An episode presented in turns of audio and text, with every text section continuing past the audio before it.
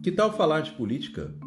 Aliás, uma palavra provocante, complexa, extenuante, mas toda a sociedade está inserida na política. Eu diria impossível pensar num ser humano sem pensar em política.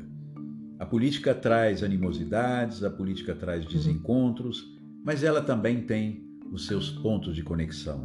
Ela traz um desenvolvimento para a sociedade de um modo geral. E é importante a política por pensarmos em termos de escolha dos seus representantes, onde nós trazemos a democracia. Claro que tudo isso permeado pelo poder. E a busca pelo poder, evidentemente, parece que não tem fim. Em qualquer sociedade você tem lá, desde a primitiva, alguém que controla o poder, até como uma forma de organizar a sociedade. Mas não vamos falar de poder agora. Nós vamos frisar a questão da política e trazer algumas reflexões aí dentro da sua origem. Talvez a sua origem lá na Grécia Antiga, com um pensador importante chamado Aristóteles, um filósofo, um clássico, que licionou no Liceu, na Grécia Antiga, em Atenas, e deixou vários textos dessas, dessas uh, lições, e esses textos ficaram perdidos por um longo tempo. Até que alguém encontrou isso numa caverna e resolveram organizar os textos. Houve uma compilação e aí surge essa obra política. Imaginem só, o próprio Aristóteles, na verdade, não havia escrito o livro que hoje é um clássico. Esse livro veio depois, após a morte, muito tempo depois da morte de Aristóteles. Alguns trechos do livro são importantes para a gente destacar aqui. Mas antes eu queria falar uma coisa interessante. Aliás, não poderia deixar de esquecer. O, o texto de Aristóteles, na verdade, sofreu uma, uma tradução por parte de árabes e judeus.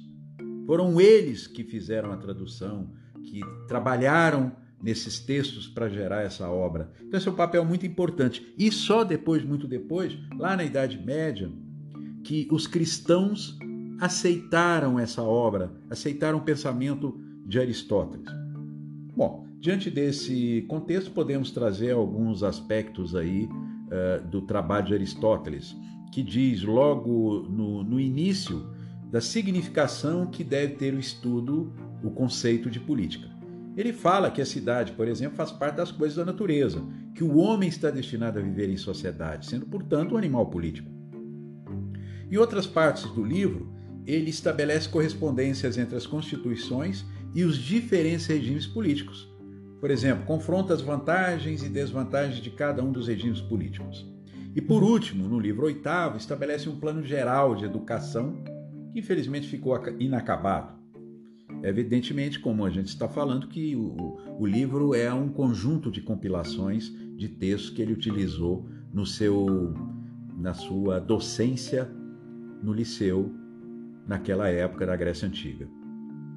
Bem na verdade que a filosofia de Aristóteles foi aceita no início das escolas, portanto, árabes e judaicas. Esse é um, eu acho que é um termo que a gente não pode esquecer, um momento importante.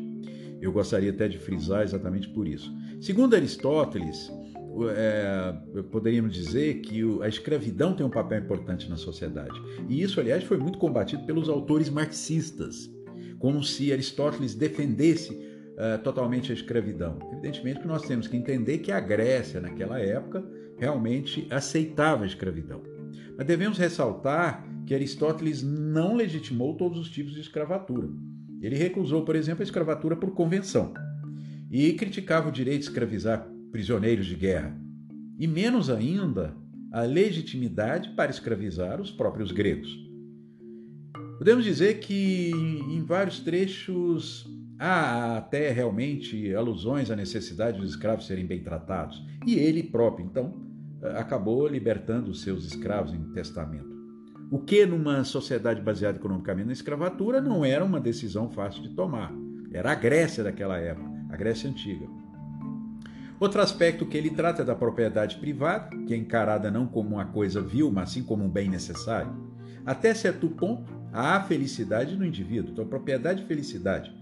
Além disso, no que se refere ao prazer, bem, não há palavras para exprimir a importância de considerar uma coisa como sua.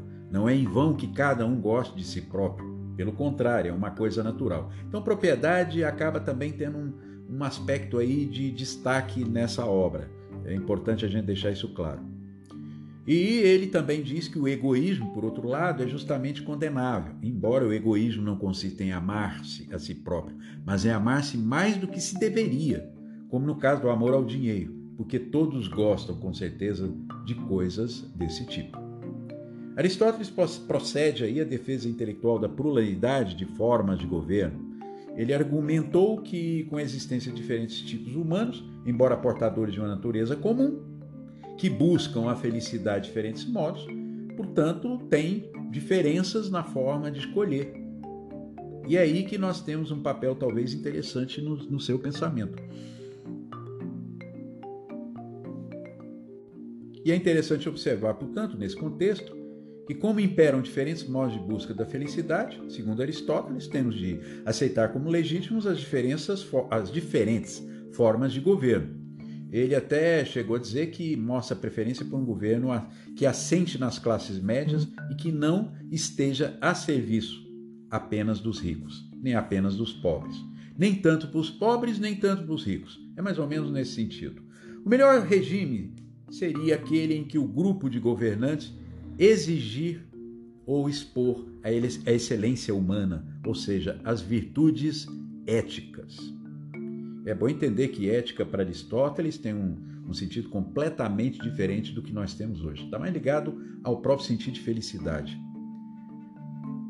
E ele pode dizer também, aí uma parte do livro, da concepção de justiça. A concepção de justiça para Aristóteles é um pouco complexa, não é tão fácil, em poucas palavras, a gente entender o que seria uhum. justiça é, de Aristóteles é, reconhece a, ou reconheceu a existência de várias espécies de justiça.